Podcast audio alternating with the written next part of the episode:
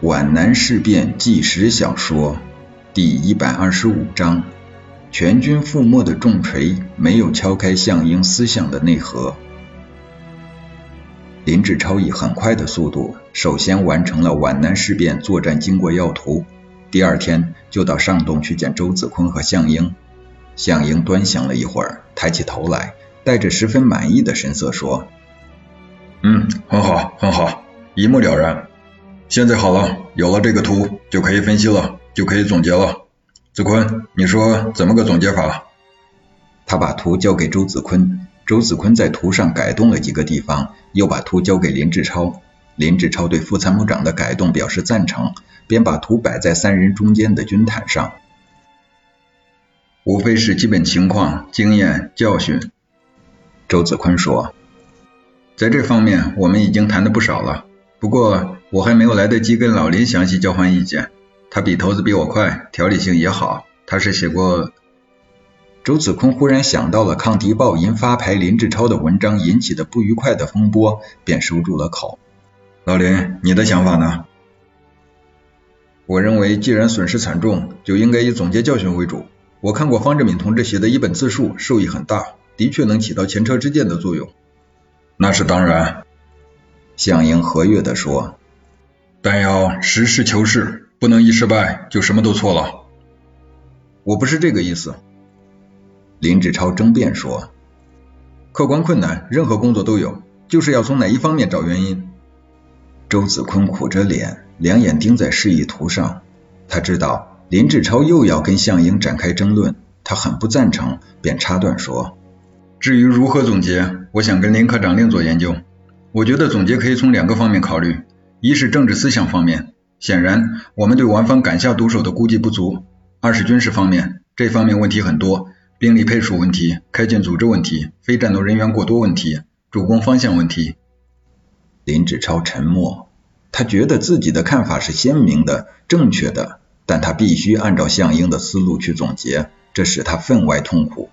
他也知道项英对他不能领会自己的意志。也感到痛苦，可见领导要使用顺手的干部是有道理的。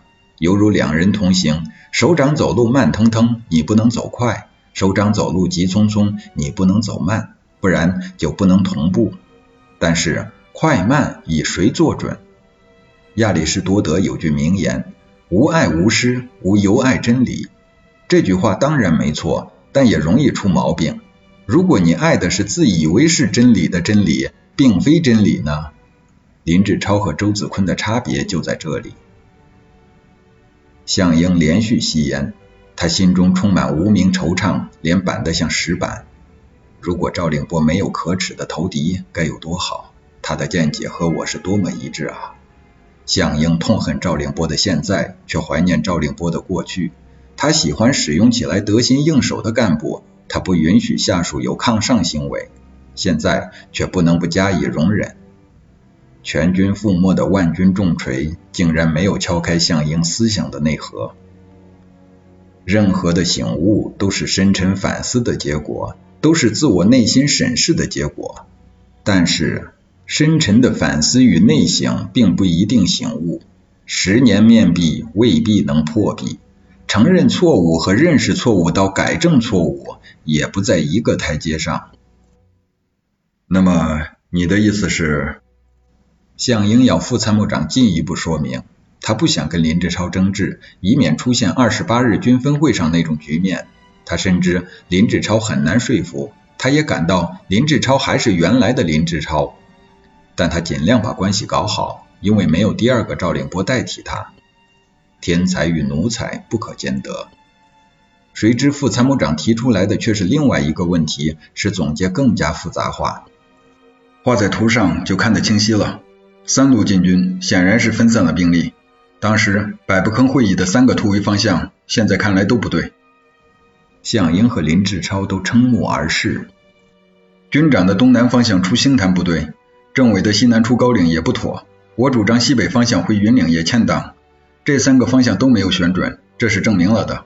如果不分三路，而是集中力量，全力向东突，走一支队的方向，从这里。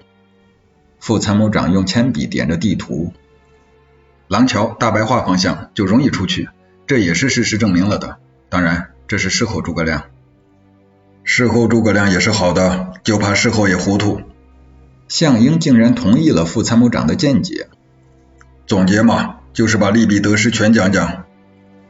林志超压根就不同意这种事物主义的总结法，这种繁琐的总结会把实质的错误掩盖在似是而非的材料堆里，让人摸不着头脑，抓不住要领，打乱架，和稀泥，花时间耗精力，弄出一篇官样文章来，对于指导实践毫无意义。总结不断搞，错误不断犯。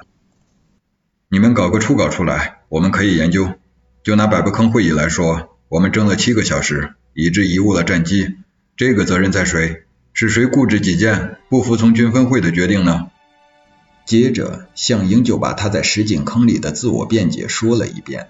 这使林志超感到惊骇，事物原来是这样复杂呀！对于功过是非，原来是各有各的算法呀！此意一是非，彼意一是非。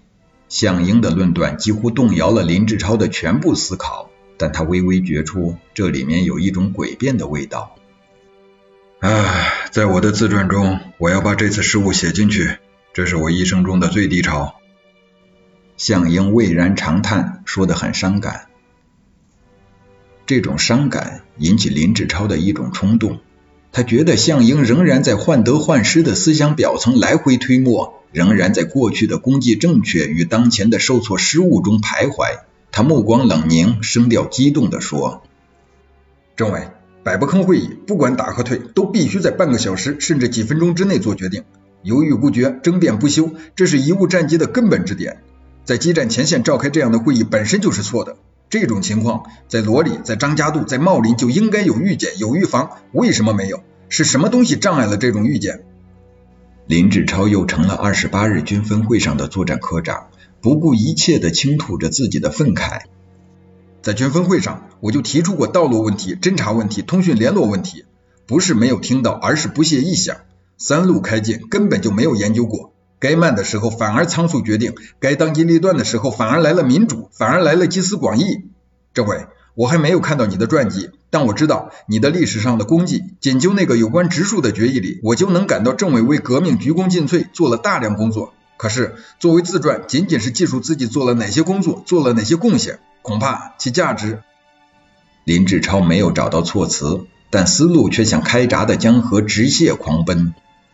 刚才政委说这是自传中的低潮，我倒觉得个人事业上的低潮，倒可能转化为思想上的高潮，是自我认识、思想斗争的高潮。政委，你应该完成这个总结，应该达到这个高潮，这可能是传记中最有用的、最闪光的一部分。这一阵带有骇人力量的炮火急袭，把项英弄愣了。自从参加革命以来，还没有一个人跟他这样谈过话。这种严厉的、绝无修饰的指责，带有居高临下的性质，自然使项英感到辱骂与伤害。在受挫后变得十分敏感了的自尊心和历史上的优越感，带着全部的强度汇集在胸中，综合成内在的恼怒和外部的森冷，脸色变得铁青。林科长，当然，你现在有条件责备我了，是吗？林志超向当头挨了一棒，向英这样理解他，使他异常愤慨。他猛然站了起来，脑袋差一点碰到石棱上。政委，看来我们是很难互相理解了。作战科长的嘴在抖，腮在抖，心也在抖。也许政委还没有把要说的话全部说出来。也许你想说“墙倒众人推，鼓破乱人锤”。我林志超不是这种小人。志超。周子坤急忙站起来，不要再说下去了。政委绝不是这个意思。大家心情都不好，我认为激动没有好处，只有经过冷静思考，才能避免偏激。如果一时统一不起来，放一放也许更好一些。他看到林志超就要离去，便一把揪住他说：“来，你坐下。我提议下盘棋，休息休息。我跟政委下棋是孔夫子搬家，净是输。你来带我报报仇吧。”林志超坐了下来，他和向英都找不到缓和空气的表示，闷着头，谁也不看谁。刘厚忠呢？周子坤自说自话的打着圆场。听说地下党给送了几斤花生米，让他到保管那里要一点来。他把头伸向洞外。厚忠，厚忠不在。这时，警卫员小黄从平台上走了过来，周子坤写了个字条，把任务交给了他。哦，我想起一件事来。林志超并不是为了打破僵局而找借口。我前天看到刘副官一个人坐在树下发呆，情绪很不正常。我看是不是把他换到下洞去住，大家也好注意。这样好吗？周子坤又想征询又想自存的说：“这会使他有感觉的。”啊，这是没有必要的。向英说：“这个人我了解，前些日子心情不好，我也看出来了，还不是为了……”向英认为刘副官是为了他的遭遇而难过，绝对不会出什么问题的。气氛立即缓和了。周子坤收起地图，急忙铺开棋盘。嗯，我们真正过起三年游击战争的生活来了。向英情绪好转了，变得兴奋起来。我跟老林还是第一次下棋，知己不知彼。上次跟白沙下棋，那家伙自称三流棋手，麻痹我，差点上了他的当。我可不想麻痹你，我这个人可是好出奇兵。知道你是来者不善嘛。今天作战科长是名副其实的作战科长。我是名副其实的参谋长，我得站到志超一边。周子坤说着，帮他们摆着棋子，三个人立即处在了平等的地位。林志超今天一反正常的走法，第一步就开左炮对掉了项英的右马，这种先吃小亏的走法使周子坤大为惊骇，以为林志超不会走棋，这一炮也把项英打懵了。当他拨车吃炮之后，才觉出这一手的厉害。因为这一炮把他善用双马的优势一开局就打掉了，从而迫使项英失去正常的走法。项英缓缓地扬起脸来，微笑着说：“嗯，你喜欢走新招啊？不出奇不能制胜嘛。开头你就吃了亏，吃小亏赚大便宜。你跟别人也是这样？不，这么说你知道我善用双马？我知道。”所以才舍小子而取大事。你从哪知道的？白沙。林志超全力灌注于棋盘，招招狠辣，那姿态、那架势，使周子坤明显的感觉到，这个林志超能赢则赢，绝不考虑跟什么人下棋。副参谋长准备拉偏架，有意使林志超分心。志超，白沙有消息了。真的？林志超果然抬起头来，表示出极大的关切。在哪里？听说在一个和尚庙里，过几天就要来了。林志超果然分神了，棋盘上不断有白沙那眼镜的闪光。可是项英仍然不能挽救棋盘上的退势，本来靠马取胜，结果第一步就被拼掉了马。心理上受到了打击，就像登高者失去了保险绳，先自胆怯起来，失去了往日的自如。周子坤一直担心项英受不了第一盘就失利的打击，而林志超又不讲情面。警卫员来了，要来了一口袋带壳的花生。好了，先吃花生。周子坤把捧在手中的花生往棋盘上一撒，棋棋。林志超叫着：“快完了，吃完了再来第二盘，这盘应该算和棋。”大家开心的笑了。小黄抓了一小把，跑到洞外晒太阳去了。他们吃着花生，谈论了一会儿白沙，大家完全平静了。林志超又提起了总结来，这种执拗劲儿简直叫没治。政委，刚才的争论有个出发点错了。什么出发点？项英保持足够的警惕，从前不断出现的那种畏怯感又出现了。刚才把皖南事变的教训总结当成政委本人的总结了，不，不应该是这样。个人有个人的账，政委曾说过自己要负完全责任，既无必要也不可能。叶军长在石井坑守备战的决策上是有错误的，他向中央检讨了错误，这只能由他负责，而不需要别人负责。我也有责任。周子坤表示赞成，国平也有责任，所以我认为完成这次总结不是哪一个人的事，是我们全体的事，是对全党全军负责，是对历史对未来负责。当然，我们不总结，后人也会来总结。政委，我们每个人都应有自己的总结，自己的总结总应该由自己来完成。所处的历史地位不同，所负的责任也就不同。政委，不要总用上下级关系来观察对方。我们是同志，我们都是党员，不要只记得历史地位，要记住自己的责任。事业上失败了不算真失败，精神上失败了才是真失败。政委，做一次失败的英雄吧，用勇敢的解剖对失误做一次补救吧。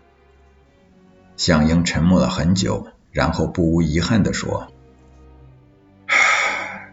你的话并没有什么不对，只是你把事情看简单了。”他的话慢而且沉，表示出极大的克制。你的眼睛只盯住了主观，忽视了客观。你能说出这次失败的主要支点吗？林志超不假思索地说：“我们这次行动的指导思想就是错误的。”或者是不明确的，既想大搬家，又想要打仗，结果家未搬成，仗未打好。至于军事指挥上，那错误就更多。比如，你的总结的根本立足点就是错误的。项英迫不及待地打断作战科长说：“中央命令我们北一本身就是搬家，难道你连北一和作战的两个概念也搞不清吗？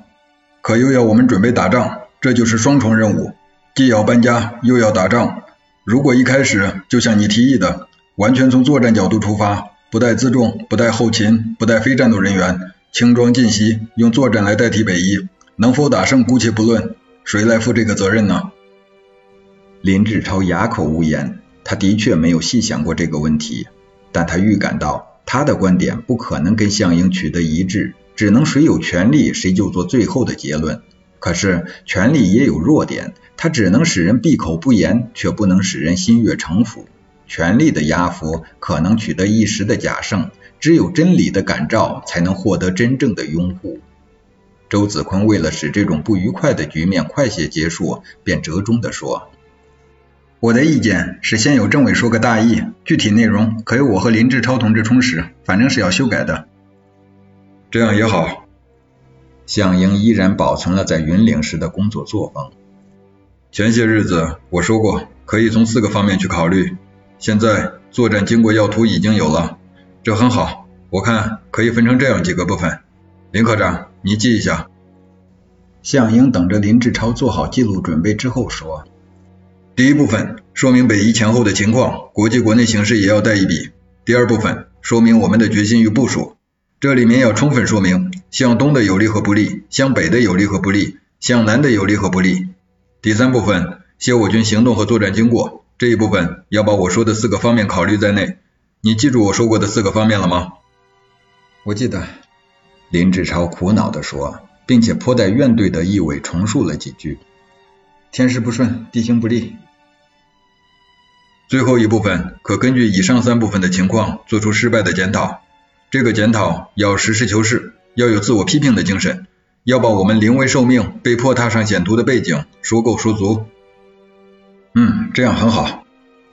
周子宽看到林志超那迟疑的神态，又怕他说些什么不得体的言论，便急忙表态，并用领导者的身份说：“这是一个很系统、很明确的总结大纲。林科长，你先写个草稿出来，先给我看，而后再给政委审定。我看就这样吧，蛮好，蛮好。”林志超当然知道副参谋长的用意，而且知道讲也无用，便表示服从。